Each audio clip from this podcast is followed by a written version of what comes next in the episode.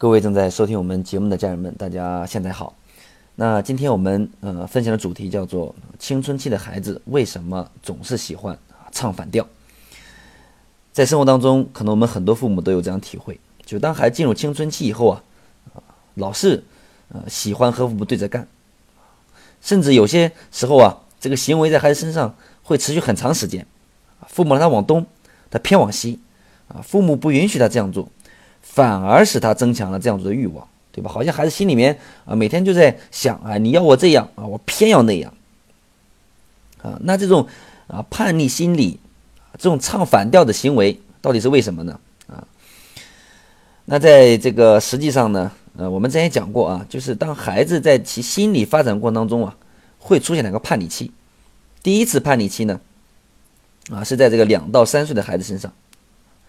那这段时期的孩子呢，他是由于这个动作能力的发展啊，和自我意识的萌芽，开始有了这个自主的意愿，所以喜欢自己的事情自己干啊，对新鲜事物啊啊开始表现出强烈的好奇心，所以这个时候父母如果去强加干涉和阻止啊，那这个这个孩子就会产生逆反心理，就会不配合啊，口头对抗啊，所以是第一次。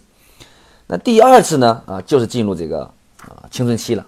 我们也一般来说，在十二岁和十六岁的孩子身上，啊，那这个阶段的孩子呢，啊，原因是什么呢？啊，原因首先就是他这个心理发展的这个阶段性特点，啊，是第二次叛逆的根本原因。因为十二岁到十六岁的青少年呀，他由于独立意识和自我意识的日益增强，啊，两到三岁是刚萌芽，那这个阶段是呢，啊，是增强。啊，他们急需要摆脱父母的这个什么控制约束，对吧？所以开始要跟父母要什么？要自由，啊，要人权，追求独立和自主，啊，所以这个年龄段的孩子呀，常常会对父母的要求和意见表现出明显的反控制和对抗心理，啊，那与此同时呢，呃，这个年龄段的孩子呀，也正处在生理发展。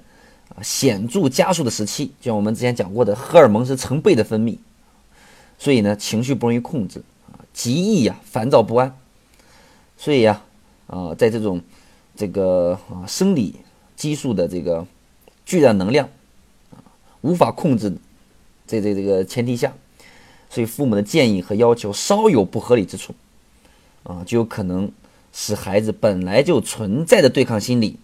迅速演化成激烈的反抗情绪，跟你对着干，啊，进而表现出强烈的反抗行为。那第二呢，就是呃，父母不恰当的教养方式啊，会在无形当中加重孩子的这个叛逆心理啊，唱反调。呃，我们应该是相当一大部分的孩子吧，是在父母的这种专制型的教育方式下长大的，对吧？那孩子要被从小就被要求，可能要要要绝对服从父母啊。嗯，要要稍微有违抗啊，就横加指责呀，一顶嘴就就是干嘛，就就要批评啊，对吧？你还顶嘴，所以经常采取的是批判态度，啊，来去对待孩子的啊这个缺点或者错误。所以呢，那这样的情况啊，这样的教养方式呢，必然使孩子会觉得呀，他自己的独立自主的这种嗯心理啊，受到了严重的阻碍。从而会对父母产生反感和对抗情绪。专门啊，呃，有一个调查呢，啊，最后结果显示，百分之六十以上的这个中学生，啊，在做错事后啊，最反感就是被父母指责。当这种反感累积到一定程度时，那这个叛逆，这个唱反调，就会成为一种必然。啊，在父母的高压下，一部分孩子呢。就会试图去反抗父母，表现出强烈的对抗行为，最终变得这个桀骜不驯。啊，就像我去年啊辅导的一个初二的学生，这个辍学，而且跟家里面吵一架离家出走，一离家出走，就这个二十多天、三十多天，啊，父母联系不上。后来我就跟这个孩子聊天，啊，孩子就呃聊着小的时候。从小就是，啊，被父亲揍打的，然后我就问他，我说这个母亲有没有保护你？他说母亲跟父亲是混合双打，啊，所以就是这种，呃，打到我说什么时候不打？是从初一下半学期才开始不打啊，因为初一下半学期孩子反抗的激烈了啊，所以啊不打了，所以就就导致孩子呀啊在家里面根本跟父母不聊天，一聊天就吵啊，一吵就就离家出走，所以这也是跟这个父母不恰当教养方式啊，这个这个这个啊相关的。那第三个呃原因呢，嗯，那可能就是这种啊在社会上这种。啊，媒体啊，不恰当的宣传，可能会对孩子这种呃叛逆心理起到了推波助澜的作用。啊，呃，咱们呃现在的社会啊，已经是高度信息化的发展，大众的媒体呀，在给我们带来很多便利的同时呢，也产生了很多的负面的影响。比如说啊，一些这个影视作品，对吧？电视剧作品。极力的去美化这个叛逆者的个人行为，夸大这个叛逆者能力。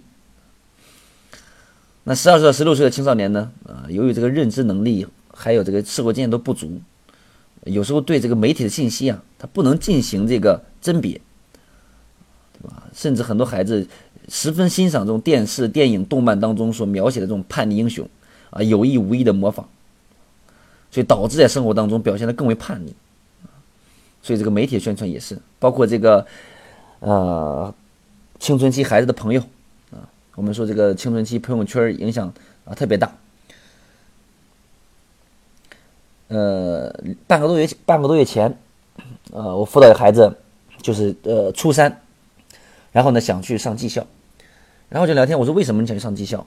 啊，后来孩子跟我聊天说，啊，在中学呢，他跟九个同学拜了把子啊。这就就说到了青春期以后啊，这个同伴的这种影响会特别大。那拜了把子呢，然后呃过了年之后呢，十个人里面有六个啊辍学去了技校啊，所以呢他就他要去。我说为什么？我说他们去了，为什么你去？他说他说我们都拜了把子了，他们去我不去有点不讲义气啊。这是这是这个朋友圈当中的交朋当中的江湖义气的影响啊，不能分别什么叫江湖义气和友谊。嗯所以这个孩子呢，他是他的学习是没问题的，上了高中也是没问题的啊。但就是因为这种江湖义气啊，也也也也要去技校。那后来我就问他，我说你家里同意吗？他说父母不同意。然后呢，我说不同意怎么办？他说我同学教我了。我同学怎么教你的？啊，他同学教他说，你只要跟父母闹，你只要不去上学，最后父母一定会妥协啊。你看啊，所以身边。朋友啊，也影响他，甚至教他说你怎么去跟父母交流，你怎么去啊唱反调让父母妥协啊，所以呢，这也是一些啊原因。好，那呃接下来呢，啊就分享一些这个建议啊。那针对这样的情况，我们的父母应该做些什么事情呢？第一，就是我们作为父母要认识到啊，叛逆啊，就唱反调是青春期孩子。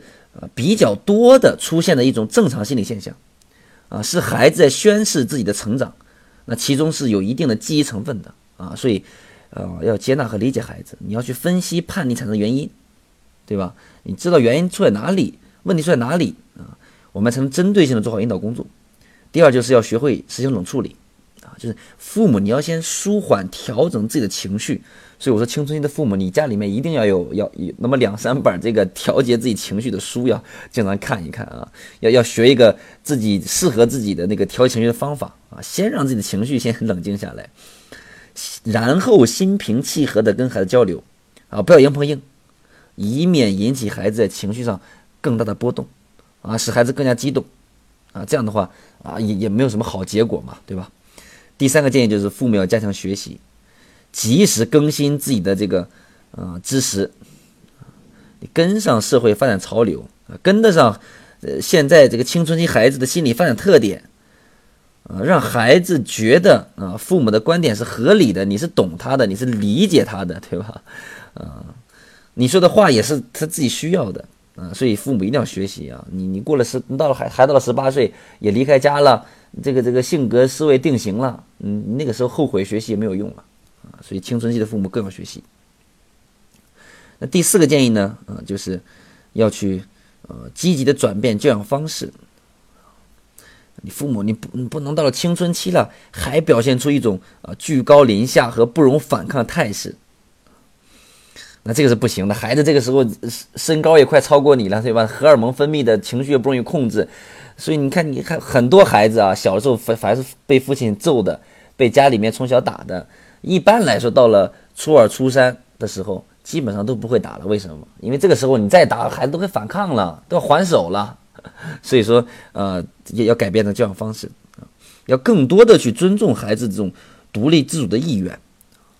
要多以平等、友好和信任态度去和孩子谈心，啊，去谈心，啊，倾听他们心里的想法，啊，第五个建议呢，啊，就是要呃避免孩子呀受这种社会那种媒体这种美化叛逆倾向的影响，啊，比如说怎么去避免呢？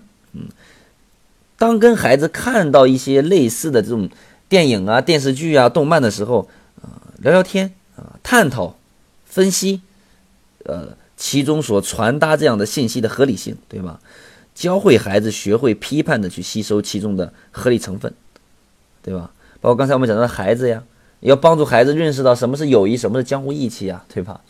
你不能说这个被被一些啊已经特别叛的孩子每天啊影响的啊，怎么回家怎么跟父母对抗，怎么跟父母去呃通过去去去去唱反调，让父母妥协，达到自己的目的。对吧？这也是我们父母需要去做的事情。嗯，好，那我们今天的呃这个主题就分享到这里我们下一讲再见。